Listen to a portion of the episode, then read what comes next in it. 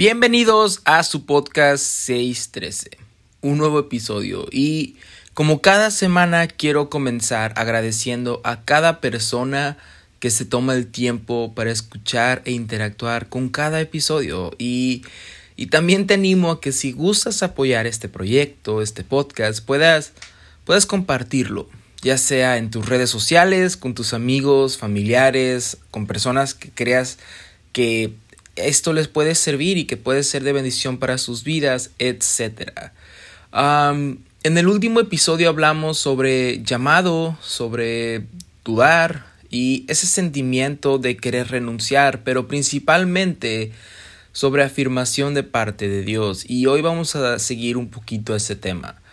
Ah, si no lo escuchaste, te animo a que le des una oportunidad. Creo que está interesante y el resultado fue de mucha bendición para mi vida y pienso que puede ser de mucha bendición también para tu vida. Y en esta semana quiero hablar sobre algo que Dios ha estado hablando muchísimo a mi vida en estos últimos meses. Quiero compartirlo aquí. Ah, ya tenía todo listo y cuando creí tener ya la conclusión de esto, sentí tanto de parte de Dios añadir algo a este episodio y pues sí, Ah, ahorita vas a ver de qué, de qué estoy hablando. Y sin más que agregar, esperando que la paz de Jesús esté contigo, comenzamos este episodio. Yo soy Martín y aquí comienza 613.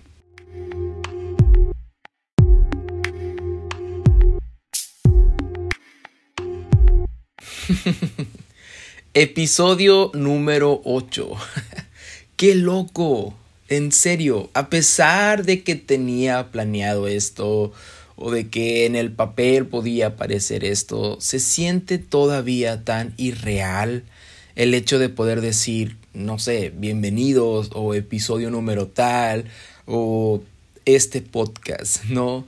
Ah, incluso se vuelve irreal ver este podcast al lado de otros que frecuentemente escucho y que realmente admiro y que y que son de mucha edificación para mi vida. De verdad, realmente me siento tan agradecido con Dios por esta oportunidad y quiero compartir algo con ustedes que ya estoy muy contento porque esta semana me llegó un correo con, con el reporte de los números del podcast y con una felicitación porque ah, este podcast había entrado en el top 100 de Chile y de Colombia.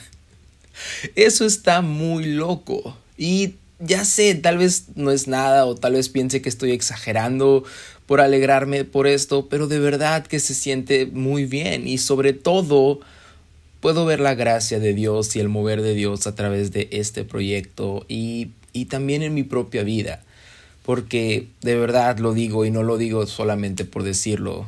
Cada episodio es algo que Dios quiere hablar a mi vida y quiere tocar mi corazón y y cada vez que estoy preparando un episodio, Dios está moldeando mi caminar y transformando mi vida y está poniendo estos como bases y fundamentos para, para mi día a día, de verdad.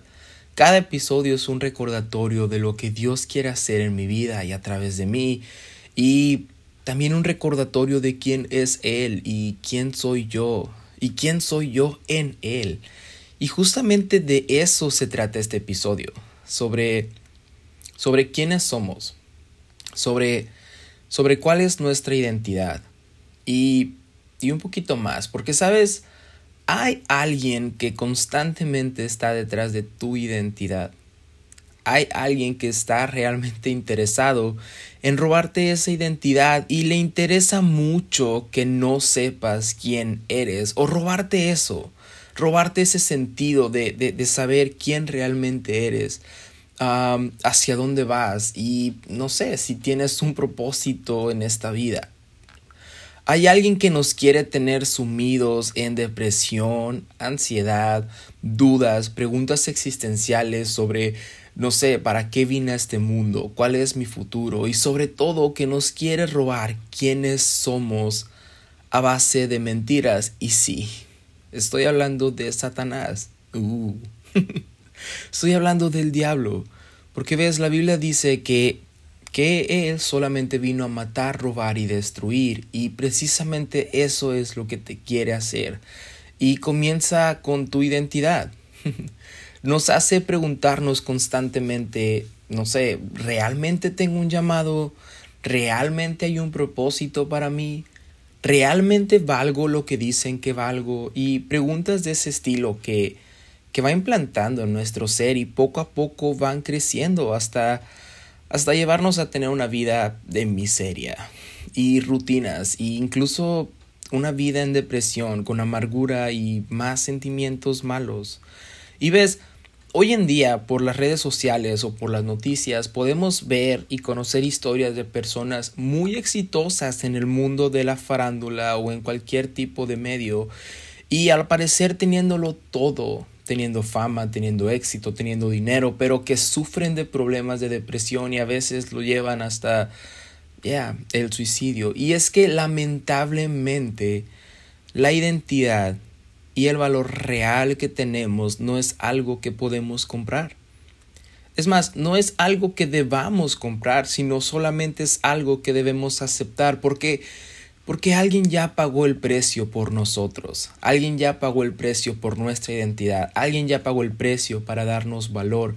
Y, y sabemos que ese alguien es Jesús en la cruz. Y me he percatado de que este problema de la identidad o de la falta de la misma está atacando mayormente a la juventud, a esta generación. Y se está viendo.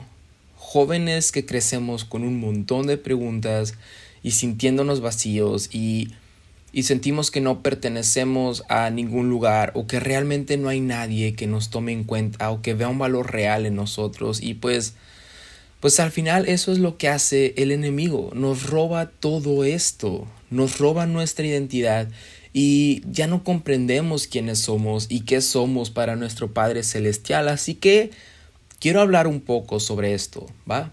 Y para hablar de esto, para poner un ejemplo que quede muy claro y hablar sobre la identidad de las personas, ¿por qué no me acompañas a la Biblia?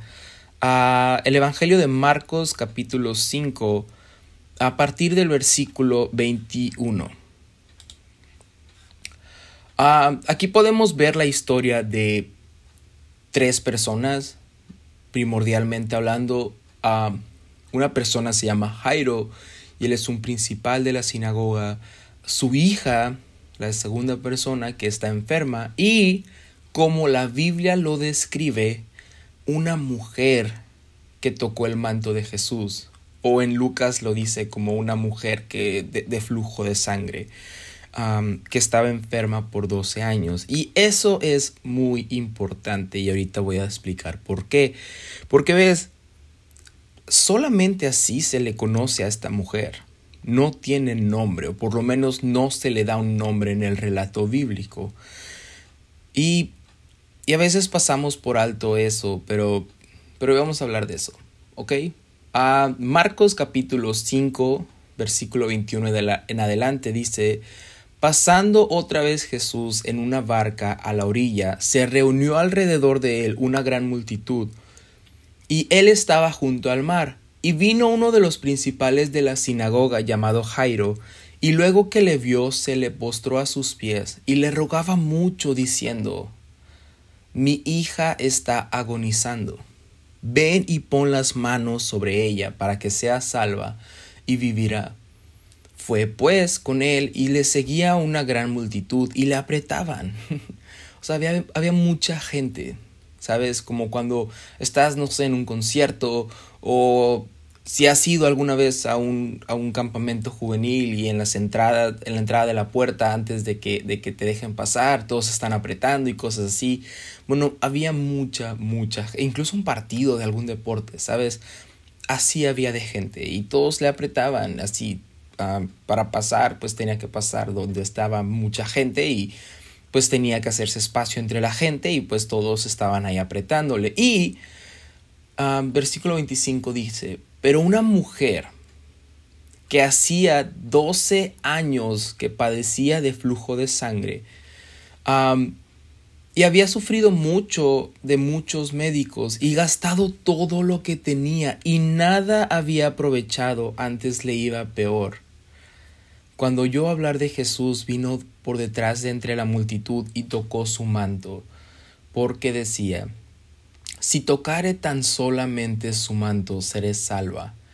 Y enseguida la fuente de su sangre se secó, y sintió en el cuerpo que estaba sana de aquel azote. De aquel azote. ¿Ves? Esa historia se predica muchas veces a lo largo del mundo, a lo largo del año, y, y por sí sola hasta aquí la historia es muy poderosa, porque podemos ver que la fe de una mujer fue tanta que ella misma se convenció de que si tan solo tocara el manto del Mesías, de esta persona que, que está haciendo milagros, creo que voy a quedar salva. Y lo toca y sí, o sea, sí queda sana. Y vemos aquí el poder de Jesús, su poder de sanidad, la fe de esta persona. y como digo, por sí sola la historia está muy poderosa hasta aquí y casi siempre se predica hasta este punto.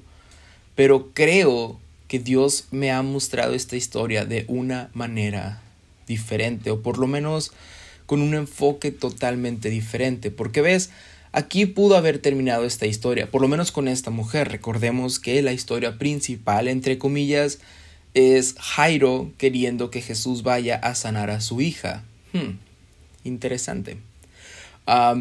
y esta mujer lo encuentra en el camino. Entonces podemos ver que aquí pudo haber terminado la historia de esta mujer y la mujer se va y es sana y Jesús hasta sin querer, por así decirlo, sanó a esta mujer, ¿no? Por el poder divino que tenía. Pero no termina ahí la historia. Y por eso me, atrevo a decir que el énfasis de esta historia viene a continuación. ¿Y por qué estoy diciendo esto con el tema sobre identidad? Bueno, ahorita lo vamos a descubrir. luego Jesús, capítulo, versículo 30. Luego Jesús, conociendo en sí mismo el poder que había salido de él, o sea, conociendo en sí mismo el poder que había salido de él. Esa frase implica que él ya sabía qué poder había salido de él. O sea que él ya sabía que la persona que lo había tocado ya había recibido su milagro, ya había recibido su sanidad, ya sabía el poder que había salido. Uf, me encanta, me encanta la Biblia, de verdad. Ya sabía el poder que había salido de él. Pero volviéndose a la multitud dijo, ¿quién ha tocado mis vestidos? Hmm. Hmm. perdón, me emociona un montón, porque ves, él ya sabía que la persona que lo había tocado había recibido su milagro, había recibido la respuesta para su necesidad, porque él sabía el poder que había salido de, de, sí mismo. Pero, pero también sabía que hay algo que todavía no había recibido esta persona, y que a lo mejor esa misma persona ni siquiera lo sabía. Y sus discípulos le dijeron, ¿ves que la multitud te aprieta? Recordemos que había un montón de gente. Y dices, ¿quién me ha tocado? Pero él miraba alrededor para ver quién había hecho esto. O sea, él no se quedaba quieto. Él estaba muy al pendiente y estaba muy interesado en saber quién había tocado su manto porque él podía reconocer que a pesar de que la mujer había recibido su sanidad, la mujer realmente todavía necesitaba algo más. Entonces la mujer, versículo 33, temiendo y temblando, sabiendo lo que ella había, lo que en ella había sido hecho, vino y se postró delante de él y le dijo toda la verdad. Porque ves, la mujer no solamente estaba enferma por 12 años, la mujer no solamente estaba padeciendo una enfermedad por 12 años, sino que la mujer, como vemos en el título y en la narrativa bíblica, había perdido su identidad. La mujer ya ni siquiera era llamada por su nombre, porque en la historia no se le da un nombre y uno puede pensar, ah, bueno, no se lo sabían, pero cuando vemos la narrativa bíblica vemos que tenían un montón de información de ella. Sabían que había estado enferma por 12 años, sabían que había ido a muchos doctores, que se había gastado todo y que le había ido peor y que nada de eso le había sido de provecho. O sea, o entrevistaron a la mujer para tener toda esa información, o por lo menos la conocían porque ella tenía una reputación en el pueblo, pero sabían mucho de esta mujer. Pero, pero es lo que pasa, ¿no? Cuando, cuando tienes una disfuncionalidad, o cuando cometes un error, o cuando alguien te traiciona, o cuando empieza a crecer una raíz de amargura en tu corazón, o cuando de repente, no sé, a lo mejor te abandonaron tus padres, o a lo mejor, no sé, te abandonó tu esposo, te abandonó tu esposa, a cualquier tipo de cosa que llega a tu vida y comienza a robar tu identidad hasta que te vuelves tu disfunción tu disfuncionalidad, creo que se dice, te vuelves eso. Y ya no tienes un nombre. las personas ya no te conocen por, ah, él es Juan o él es Pedro, sino que dicen, ah, ahí va el huérfano, ahí va el pecador, ahí va el viudo, ahí va el divorciado, ahí va aquel que hizo esto, aquella que hizo esto, allá va la enferma, allá va la, la, la, que tiene cáncer, allá va la que tiene esta enfermedad, allá va la que su familia está destruida, allá va... Y, comienza esa a ser tu identidad. Comienza esa, tu reputación comienza a ser tu, tu nombre, por así decirlo. Y lo vemos aquí con la mujer.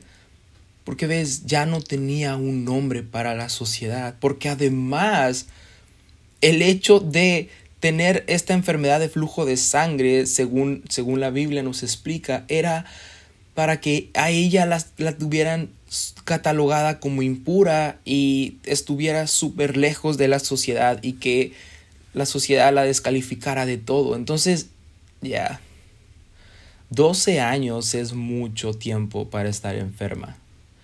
Y en esos 12 años el pueblo la había catalogado por ah, mira, allá va la enferma, allá va la impura, mira, allá va la que pues no tiene cura, la que no va a cambiar, la que falló de nuevo, mira, allá va la que siempre se enoja, mira, allá va el borracho, oh, mira, allá va el infiel, mira, allá va la que la esposa lo dejó, mira, allá va, ¿sabes?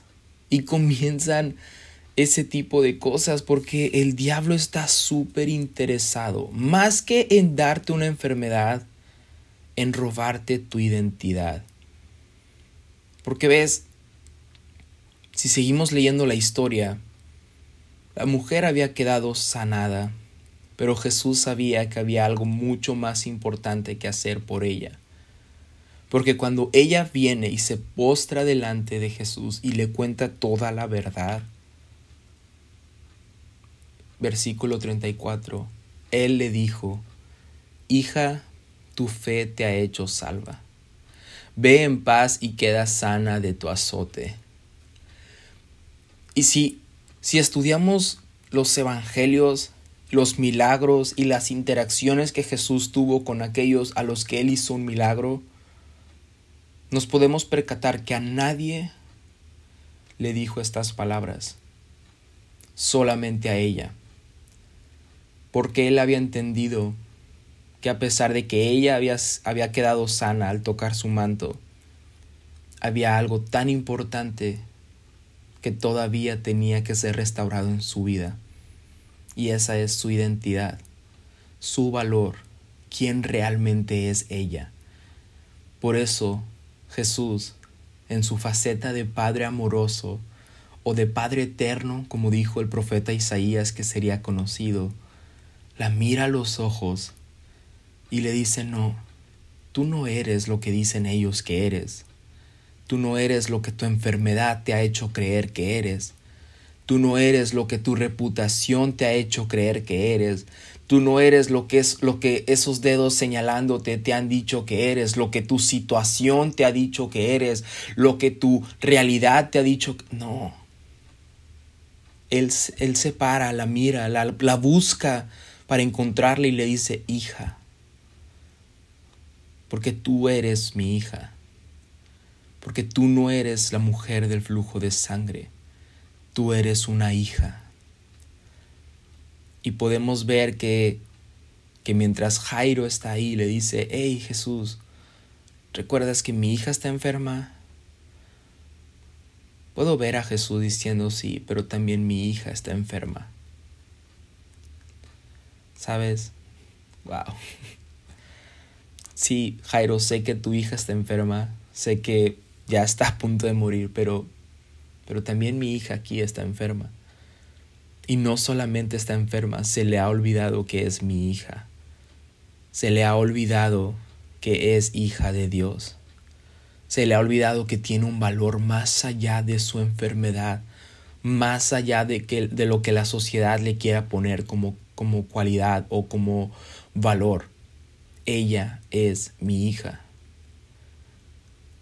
le dice, ve en paz y queda sana de tu azote.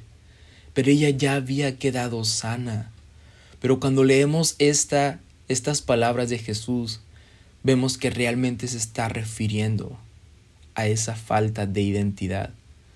Hija, ve en paz y queda sana de tu azote. Y le da la identidad por la que ella había buscado tanto tiempo, lo que ella había, de la que ella había sido despojada por esa enfermedad. ¿Sabes? Porque eso eres tú, porque eso soy yo. Somos hijos e hijas de Dios. Esa es nuestra identidad. No importa lo que tu realidad te está diciendo, no importa lo que el diablo está metiendo en tu cabeza, no importa lo que tus errores digan que eres, no. ¿Recuerdas esas palabras? He aquí mi hijo amado en el cual yo tengo complacencia. He aquí mi hija amada en la cual yo tengo complacencia. Hija, tu fe te ha hecho salva. Ve en paz y queda sana de tu azote y a ti que estás escuchando esto, quiero decirte eso. Tú eres un hijo de Dios. Tú eres una hija de Dios. No importa lo que estés pasando. No importa que las pruebas estén tan fuertes que parezca que ya no sabes ni quién eres, ni si hay un propósito o hay un llamado para tu vida. Pero esas son mentiras del diablo que quieren robarte tu identidad, esa identidad que solamente Dios con su sangre te dio. Tú eres un hijo de Dios y una hija de Dios. Y, y ves, si seguimos leyendo la historia, y por eso te digo, aquí terminaba este episodio. Pero si seguimos leyendo la historia, mientras él aún hablaba, versículo 35, vinieron de la de la casa del principal de la sinagoga, diciendo, Tu hija ha muerto. ¿Para qué molestas más al maestro? Pero Jesús luego le oyó lo que se decía, y le dijo al principal de la sinagoga, No temas, cree solamente. Y podemos ver que después Jesús va, la gente de ahí no cree, pero él, él entra al cuarto y queda sola con la niña, y al final la niña resucita por el poder de Jesús. Pero, pero esto me trajo a la mente y Dios habló tan fuerte a mi corazón y quiero que te lo lleves bien grabado. Porque puede que estés pasando por algo ahorita. Puede que, que esté la prueba demasiado fuerte o que incluso estés pasando por enfermedad o que tu familia se esté destruyendo o que tú es, en tu escuela todo esté mal, o que en tu grupo de jóvenes todo esté mal, y que incluso en tu cuerpo que algo esté mal, y, y eso va a usar el enemigo para decirte, ves, estás mal, no eres hija de Dios, porque una hija de Dios no batalla con esas cosas, ¿no? Porque una hija de Dios no batalla con esos pensamientos, una hija de Dios no batalla con, con esas disfuncionalidades, una hija de Dios no batalla con eso, pero, pero la historia aquí nos enseña que podemos ser hijos e hijas de Dios y aún así necesitar sanidad. Podemos ser hijos e hijas de Dios y aún así estar en necesidad de resurrección. Podemos ser hijos e hijas de Dios y aún así estar débiles. Porque tu situación no define tu identidad. Porque tu enfermedad no define tu identidad. Porque lo que sea que esté pasando a tu alrededor no define tu identidad. Tu identidad te la da solamente Dios. Y sí, aun cuando eres hija o hijo de Dios, todavía necesitas ir al Padre, aun con tu debilidad, aun con tu llanto. Porque ves, Jesús era 100% divinidad y 100% carne. Y en su 100% carne aún necesitaba de ir al Padre y decirle, Abba Padre, te necesito. No creo poder pasar esta prueba. Sí soy tu hijo, pero no creo poder pasar esta prueba. Porque ves, Dios nos entiende. Dios te entiende. Dios sabe lo que estás pasando. Pero quiero que sepas que aún, aún cuando está muy fuerte el fuego, sigues siendo hija e hijo de Dios. Y tu identidad sigue estando intacta. No le hagas caso a las voces del enemigo que te dicen que tú ya no eres un hijo o una hija de Dios por lo que estás pasando, por lo que estás batallando, por lo que sea que hay alrededor de tu vida, de tu familia. Porque tu situación no define tu identidad. Y para terminar con este episodio, quiero hablar de, de una anécdota que leí en un libro que se llama Tatuajes en el Corazón. Y y en el libro, uh, Gregory Boyle ocupa nombres ficticios para no revelar la identidad real de las personas de las cuales está contando sus historias. Y llamemos a este hombre, no sé, Pablo. Pablo era una persona que, que había crecido sin padres y se había criado en las calles de Los Ángeles y pues desde pequeño estuvo involucrado en pandillas y toda su adolescencia estuvo dentro y fuera de la cárcel constantemente. Hasta que pues tuvo que cumplir una condena demasiado larga, por lo menos para lo que él estaba acostumbrado, y duró creo que desde los 16 hasta los 21 años metido en la cárcel. Pero cuando sale de la cárcel, lo primero que hace es llamarle a Gregory que es el autor de este libro y que era una persona que tenía una organización que ayudaba a pandilleros como a reformarse y que pudieran de nuevo integrarse a la sociedad con medio a la sociedad con, por medio de trabajo y por medio de, ayuda entonces le llama a Gregory y le dice Gregory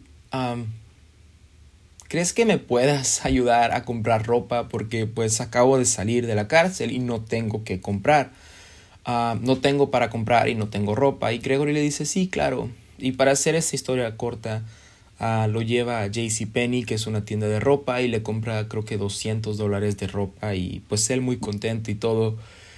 Y, y cuando lo regresa a su casa, o, al departamento donde estaba, estaba quedando con un amigo, pues lo deja, se despiden, lo abraza, le dice que lo quiere mucho y se va. Pero ¿por qué estoy contando esta historia? Porque Gregory cuenta que a las 3 de la mañana él está en su casa y empieza a sonar el teléfono y normalmente cuenta que como pues él trabaja y vive su vida con muchas pandillas y con muchos pandilleros, pues llamadas a las 3 de la mañana nunca son buenas noticias. Entonces contesta el teléfono y es Pablo. Pero curiosamente, y así lo describe el libro, curiosamente está sobrio y no se notan indicios de que esté alcoholizado que esté bajo alguna sustancia ya um, que altere sus emociones.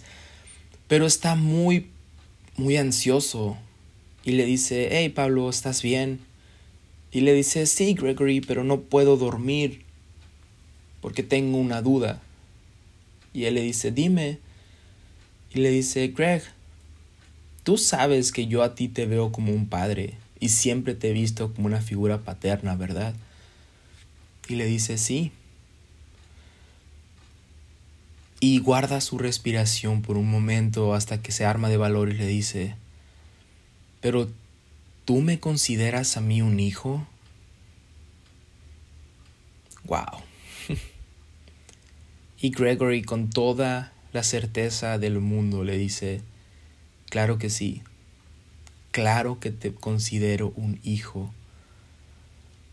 Y aquel hombre tan fuerte y tan ah, duro se desplomó y comenzó a llorar y se quebrantó y algo dentro de su corazón cambió para siempre. Porque aunque él había pasado toda su vida viendo a Gregory como un padre, era la primera vez que él había escuchado las palabras, tú eres un hijo que vale la pena tener. Y a partir de ahí, Pablo comienza a reformarse y comienza a querer buscar de Dios y comienza a querer trabajar y ser una persona funcional en la sociedad. Pero muchas veces nosotros vivimos toda la vida conociendo que hay un Padre celestial que nos ama y que nos quiere y que tenemos un Padre en el cual confiar, pero pero muy pocas veces nos detenemos a pensar que que Él también piensa que tú que estás escuchando este mensaje, tú eres un hijo y una hija que vale la pena tener. No fuiste una casualidad, no fuiste producto de un error. Eres un hijo y una hija que vale la pena tener. Él dio su vida por ti y por mí, pero por supuesto que ve que valemos la pena.